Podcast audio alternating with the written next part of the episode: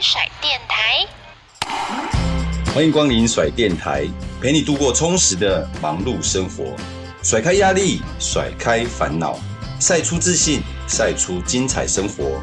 最帅最甩的甩电台，给你最闪亮的每一天。甩电台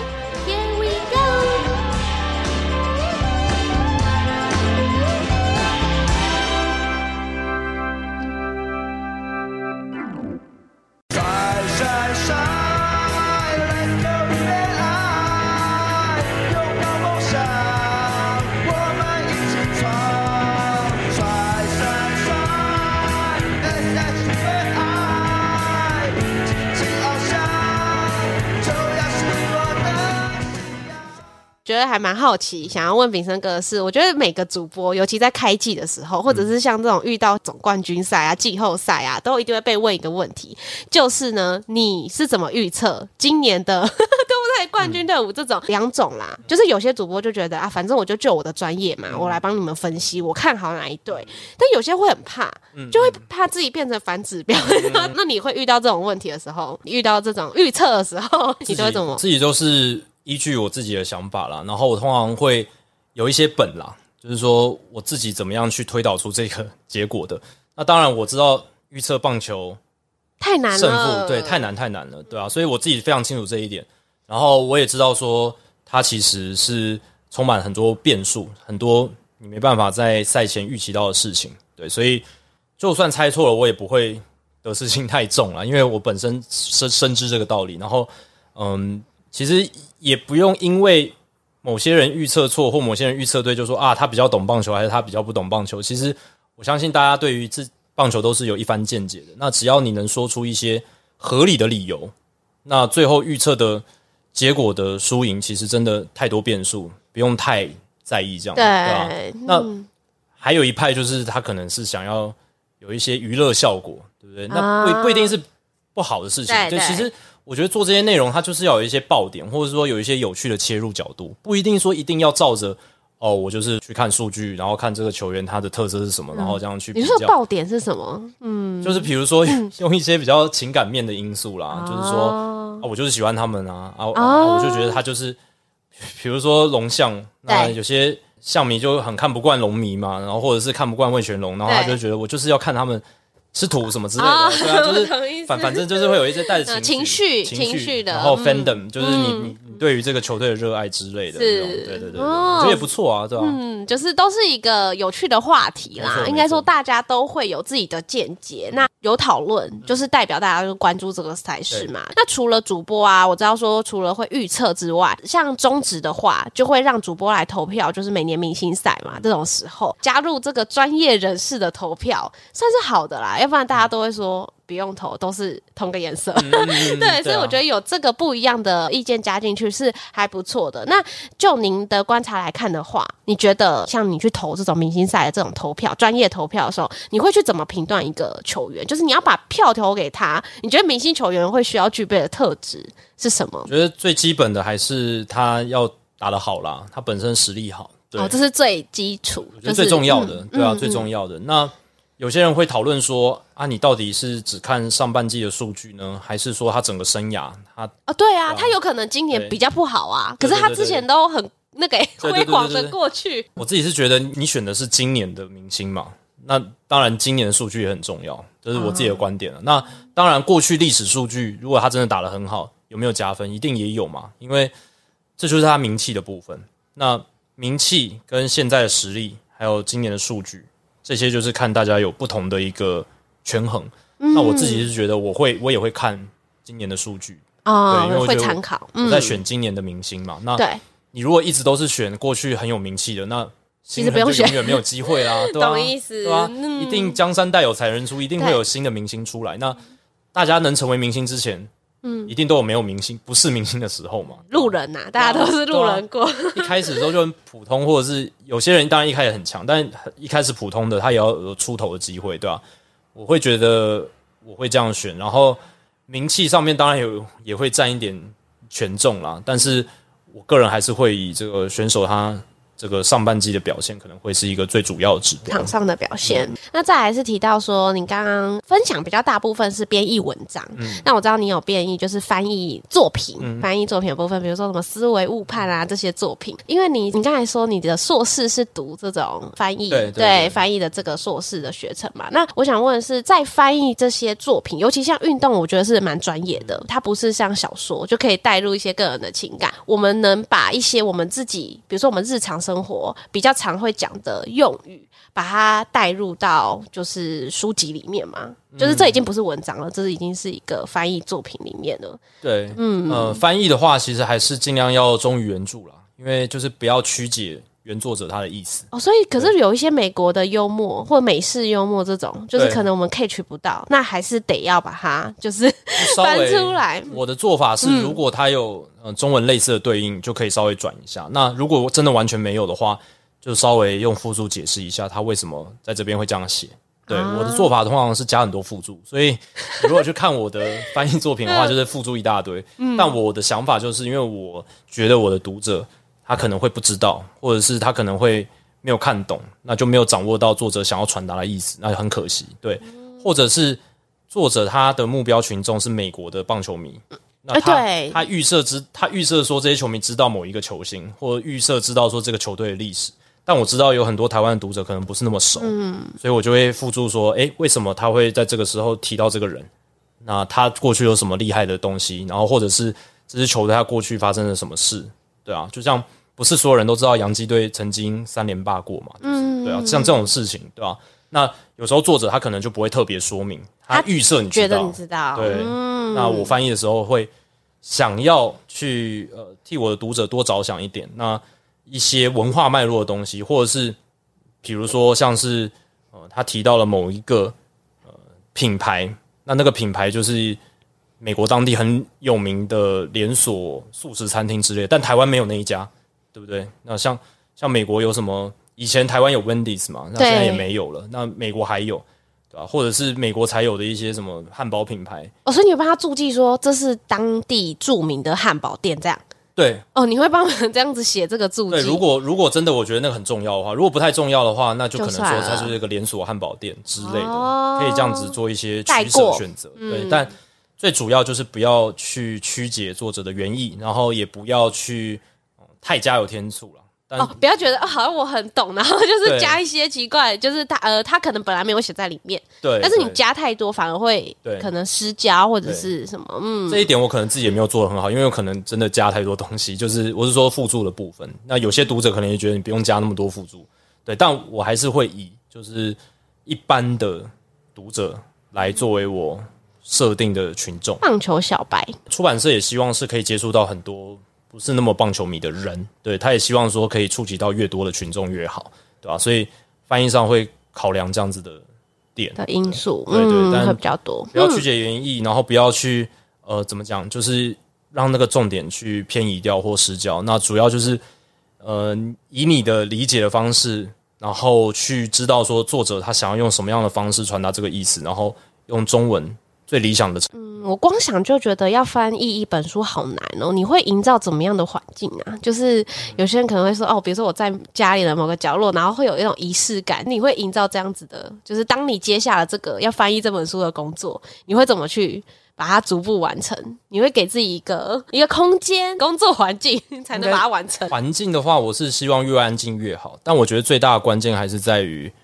你对于时间掌控的纪律啦，这个比较重要。哦，对，就是你要能够在这一段翻译的时间，不管是半年还是几个月，你要能够去稳定的、固定的产出，这样子不能拖太久，不能荒废，对，不不能荒废太久啊！我就是某一天一次翻一大堆，这样子也不太好，尽量是呃分配，你会分配，对，然后时间要使用要有纪律啦，对吧？不然很难真的把这个作品。整本书翻出来，对，这我觉得是最难。嗯，那环境上面，我自己就是觉得我自己啦。有些人可能喜欢听音乐什么，但我是觉得我喜欢安静，对，安静，对，然后在自己的房间。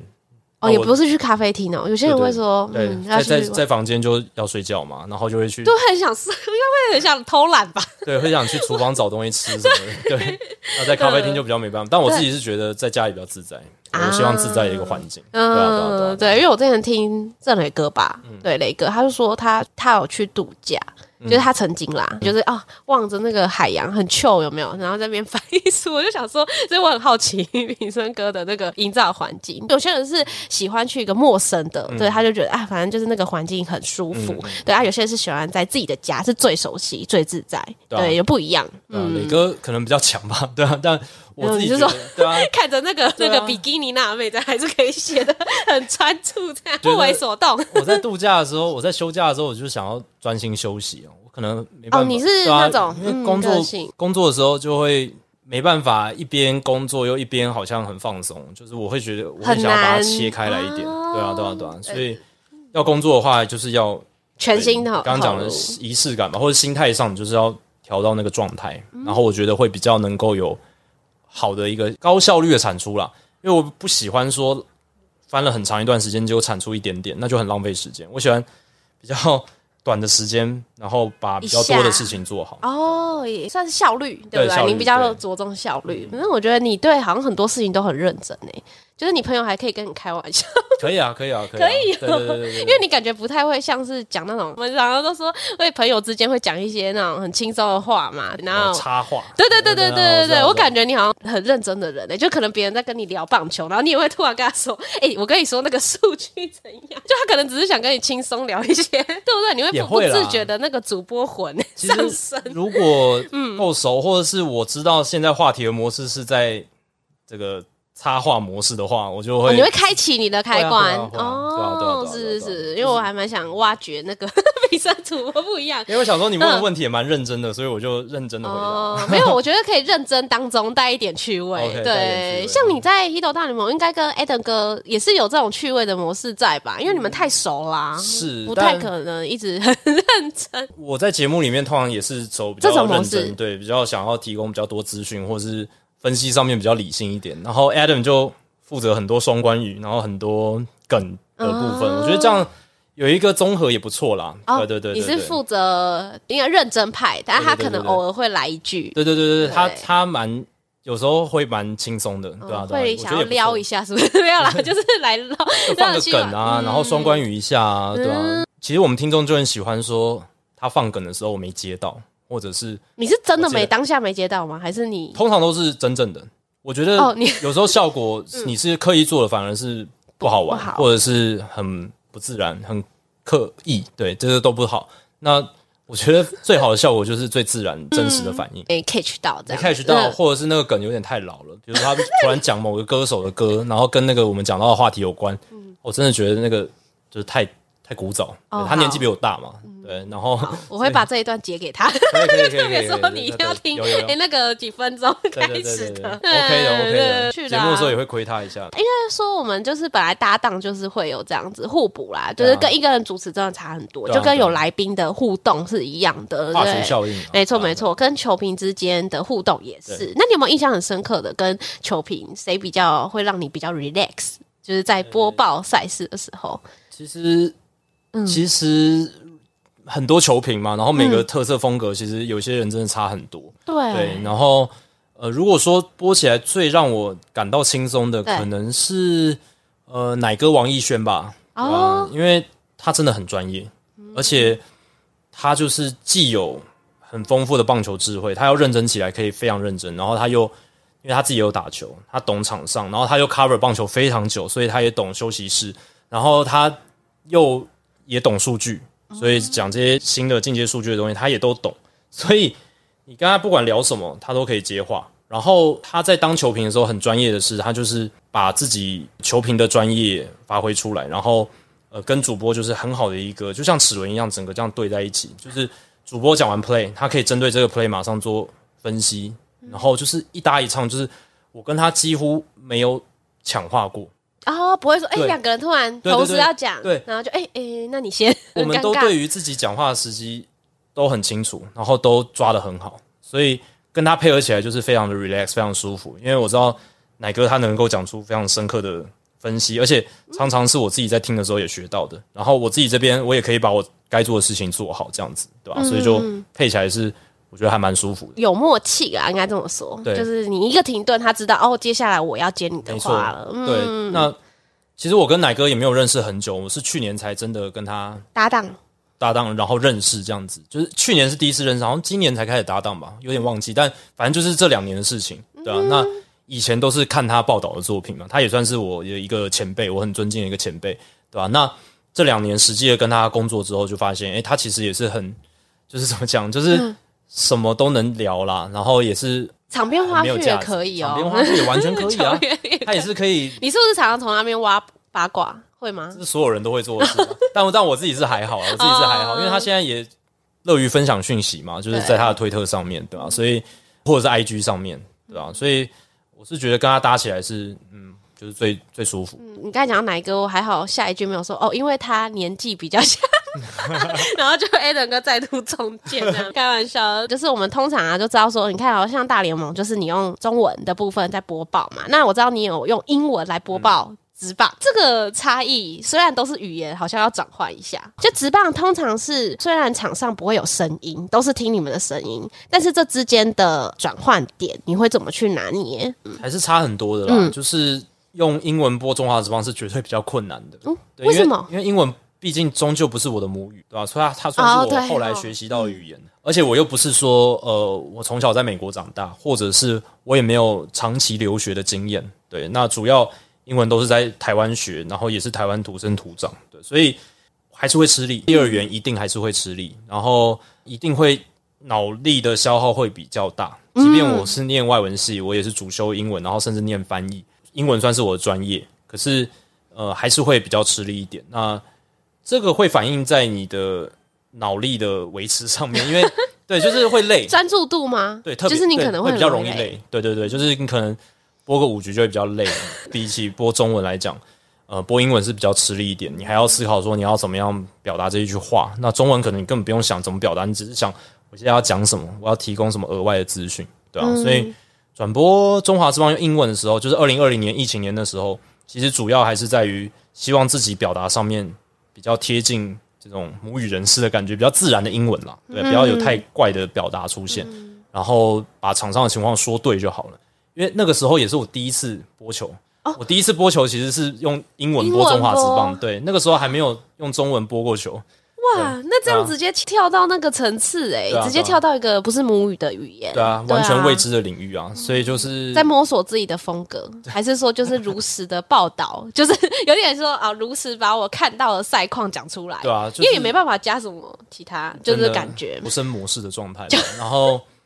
看很多大联盟，然后也常常是听原因，所以就会大概知道用英文播棒球可以用哪一些表达的方式，对吧？那如果要播篮球，可能就哇要花很多时间去恶补。播棒球相对来讲，至少我听得多，还有一定的基础，还是要做一些准备，还是要去把这个语句顺过一下，顺过一下。那你除了播棒球，还有播什么？你刚才说篮球有吗？你有曾经播报过的赛事？用中文的话，来到未来之后就是什么都播，种对。对，那当然主要还是棒球、篮球，篮球也播了非常多。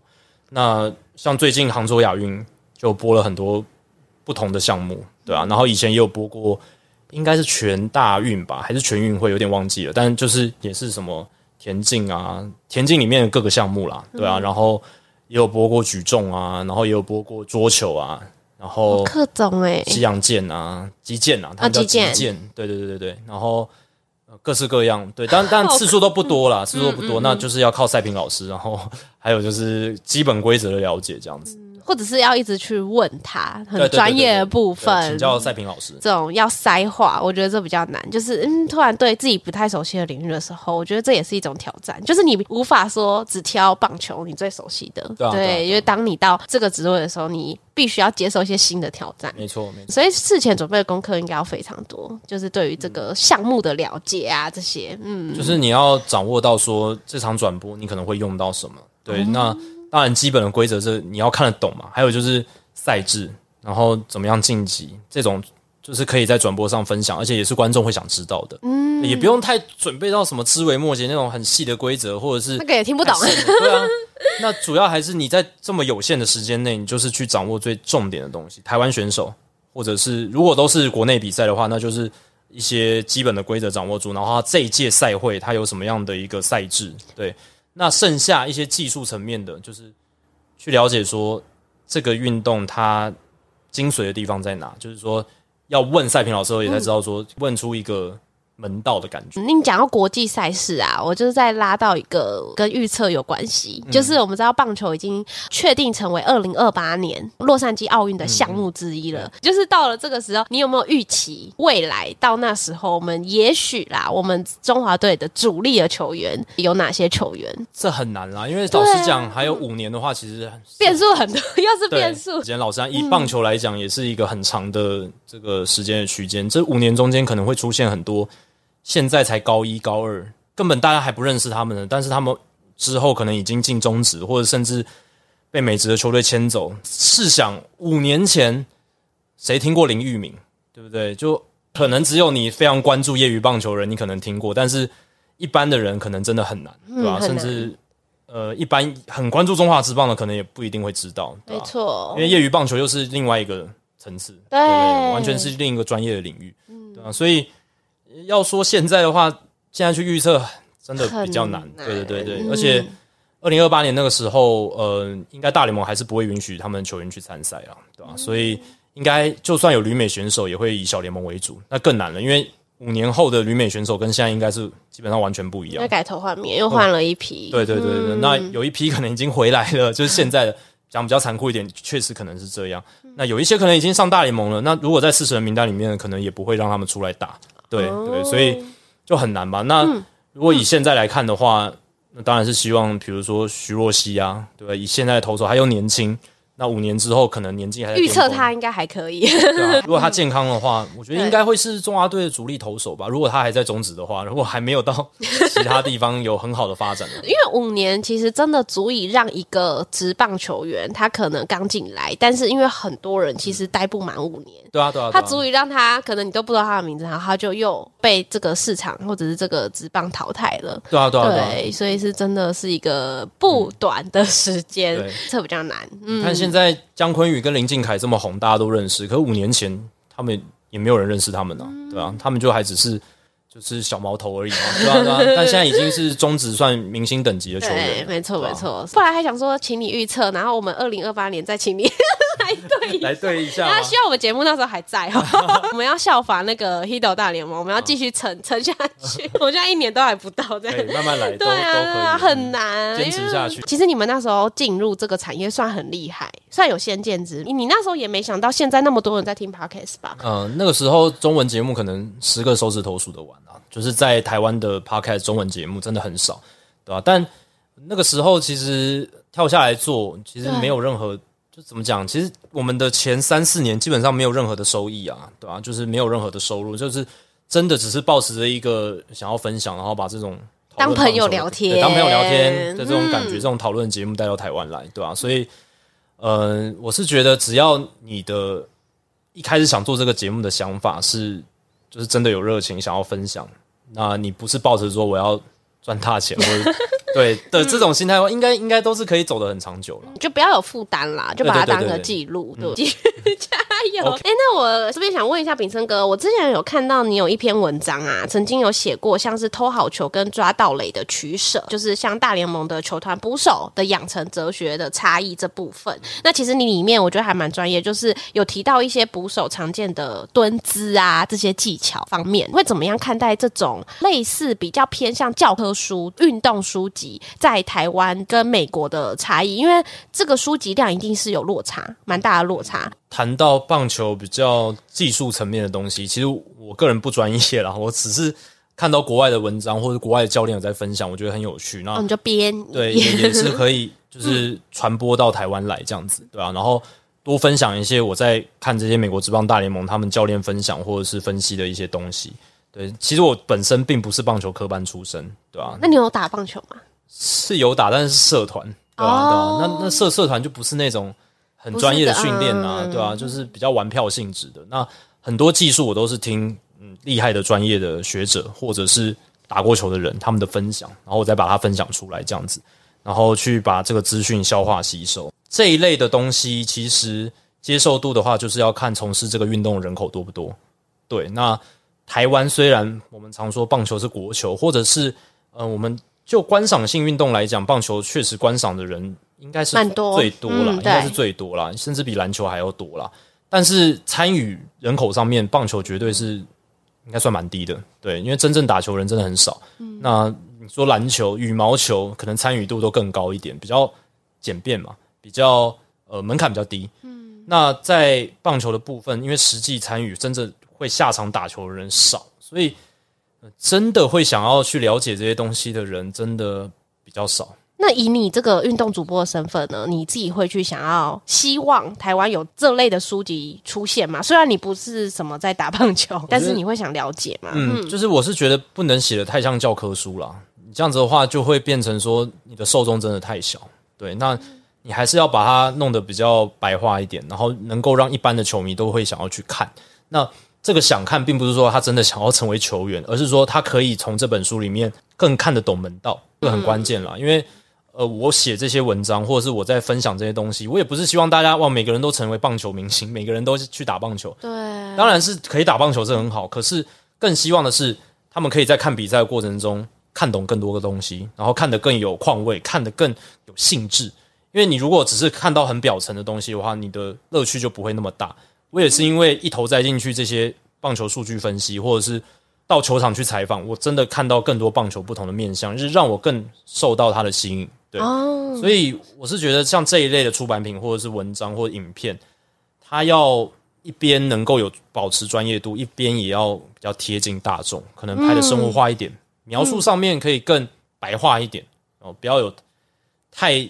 就是写写的太生硬了，不要写的太生硬，对啊，对啊，对啊，像思琪学长、思琪前辈的跑垒学的书嘛，对对对，那我相信他们写的也不是说我真的是要指导你，就怎么讲说，他们期望的是大家可以看懂跑垒这个东西，嗯，因为讨论度也很高啊，对啊，并不是说只有球员能看呐，那像我这种人也可以看嘛，那我可以在看比赛的过程中。更了解说为什么选手会这样做，觉得是这样子。我们刚刚也有提到很多的一些棒球的相关的事情嘛，那接下来我觉得是比较一个时事的话题。最近呢，刚跟呃日本火腿队签约的孙艺磊这位选手，那我想讨论他的部分，是因为大家都普遍说他有二刀流的这个实力。其实二刀流真的很难养成，那你这是怎么看待这样具有这样子栽培实力的选手，他的未来的发展？大部分。二刀流选手都是在业余时代还有这个机会嘛？到青棒都还有这样子比较多这样的选手。那到职业化之后，真的现在的职棒产业分工越来越专精，所以二刀流的难度其实是蛮高的。对，那之所以会出现大谷翔平这样的选手，是因为他真的太特别。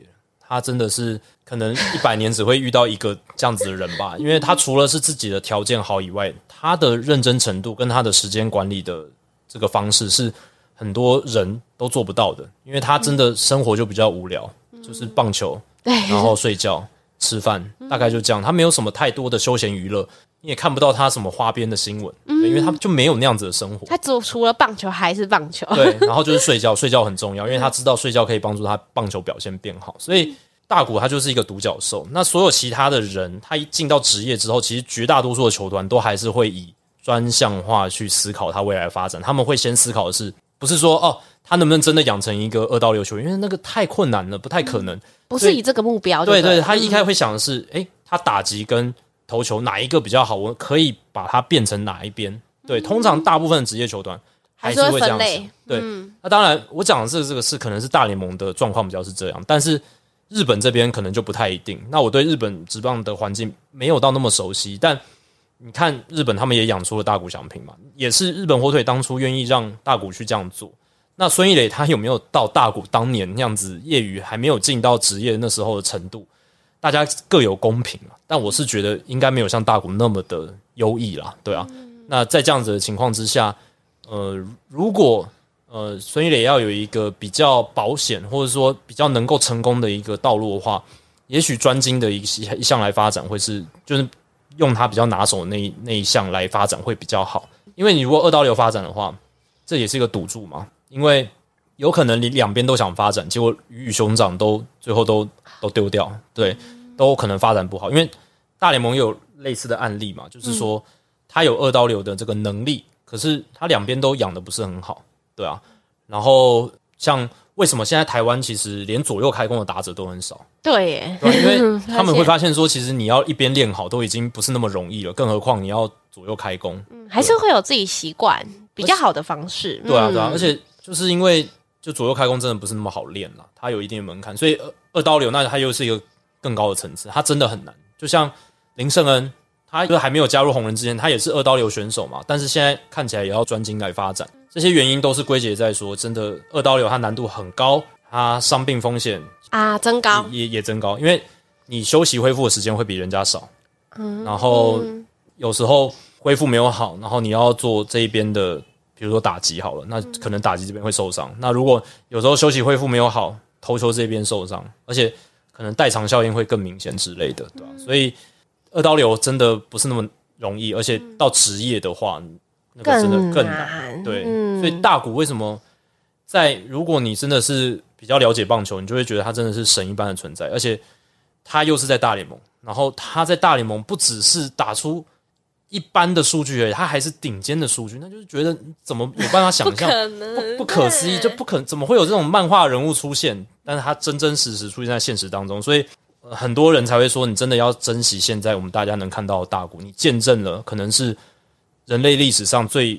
优异棒球员的太厉害，对，我们都说有一个专业就很不得了，更何况，而且我觉得对运动来讲，就像你刚才讲的，比如说什么代偿效益啊，或者什么，就是它必须要有一些取舍，它也需要有一些缓冲的时间，不是这么简单，就是我要怎么转换都可以的，不像主播还可以身兼 翻译，然后又还可以当 podcast 主持人嘛，但是我们可以同时就是有这么多的多元的发展啦。炳生哥，最后一个问题。未来除了这些，我刚才说你有这么多重的角色，你未来还有没有想要有什么样的规划，或者是想要挑战的事情？还是对你来说，你的目标清单都已经差不多达成了？最想要做到的，还是希望可以靠着《Hito 大联盟》这个节目就可以生活。对啊，这个是最终极。艾腾哥说的一样，是啊，是啊，因为这是我们共同的一个理念啦。对啊，对啊，对啊。因为呃，当然，如果还能继续播球的话，也不错。我可以就是，如果真的有一天全职做 Podcaster 的话。还是可以接案子嘛，对吧？也不是说就真的只是做 podcast，只是说这个 podcast 它可以做到让我们就算不接其他工作，都还是可以维持一个基本的生活开销，那是最理想的。那也会让这个环境得到一个证明，说你可以做自己有兴趣的自媒体的产出内容，而且不一定要迎合最主流的观众，你有自己的一小群的粉丝，你也可以生活，这是最终极的理想目标。其实。能够有现在的工作已经觉得很幸福了吧？就是可以播体育赛事，而且可以播棒球，甚至播大联盟。这个其实如果呃十年前我还在高中的时候，你跟我讲这件事情，我就会说哦，那我已经达到了我的目标了，就这样继续做就好了，对吧？嗯、对。那现在又不一样，有了 Hito 大联盟之后，想法会有一些改变，对吧？那如果能够做自己想做的内容，然后做给想听这些内容的人看、听，嗯、或者是。呃，去吸收这些资讯，或者来讨论互动，那这样子的话，其实是我觉得更加贴近理想的一个媒体的制作。你刚才讲到看，那未来这个节目有什么其他的转型啊，或者是改变吗？或者是有想要什么做影音版啊之类的？目前有这样的规划吗？哦，嗯，因为我说看的部分，可能是我们也有做一些新的变化，就是我们尝试开 IG，然后。呃，接触一些年轻人，虽然 IG 也不是什么什么多新的东西，但是至少我们开始尝试短影音啦，就是有一些短影片这样子。然后我们也有请我们听众来帮忙，那我们有给钱的这样子，然后就是来帮我们做这样子的内容。对，因为我跟 Adam 是，我们自己都有自己的主业，然后也都有很多不同的事情在做。那 Hito 大联盟目前仍然没有成为我们主要的正职啊，对吧？所以。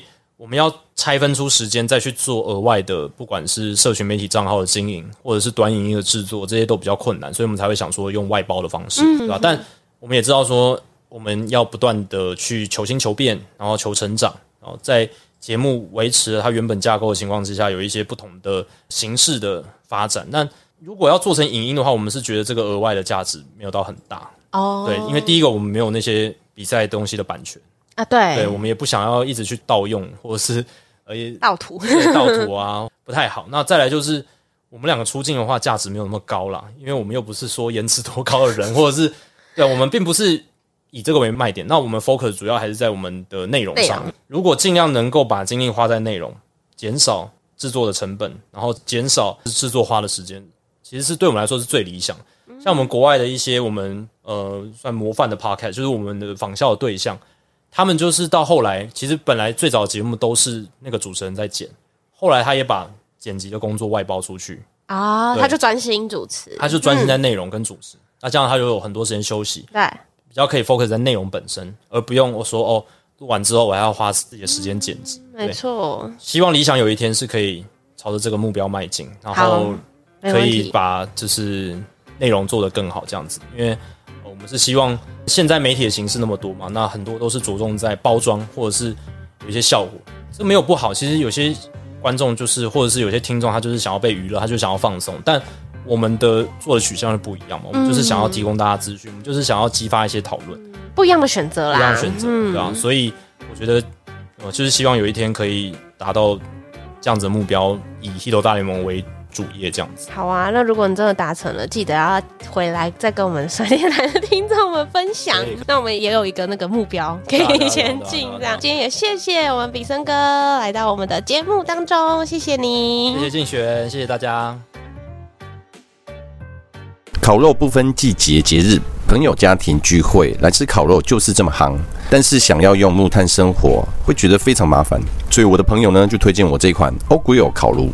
像是常看到外国电影会在庭院、公园烤肉，很方便携带又时尚，直接装上瓦斯就可以开烤喽。只有烤炉没有其他配件，怎么可以呢？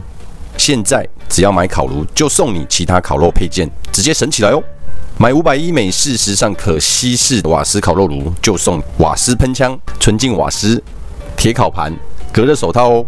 买九百 T 一美式时尚可吸式瓦斯烤肉炉，就送瓦斯喷枪。纯净瓦斯、防尘提袋、隔热手套，市面上你绝对找不到这么优惠的套组哦！最多可以现省四千多元，把省下来的钱拿去买食材哦。专属甩电台和 OGRILL 开团优惠，三、二、一，直接上链接开放购买了。甩电台听众许愿池，想要听什么话题呢？想要敲碗哪位大来宾的光临？欢迎大家来许愿哦！记得收听甩电台的每集精彩内容，好节目不间断，用声音带出你最甩最闪亮的生活。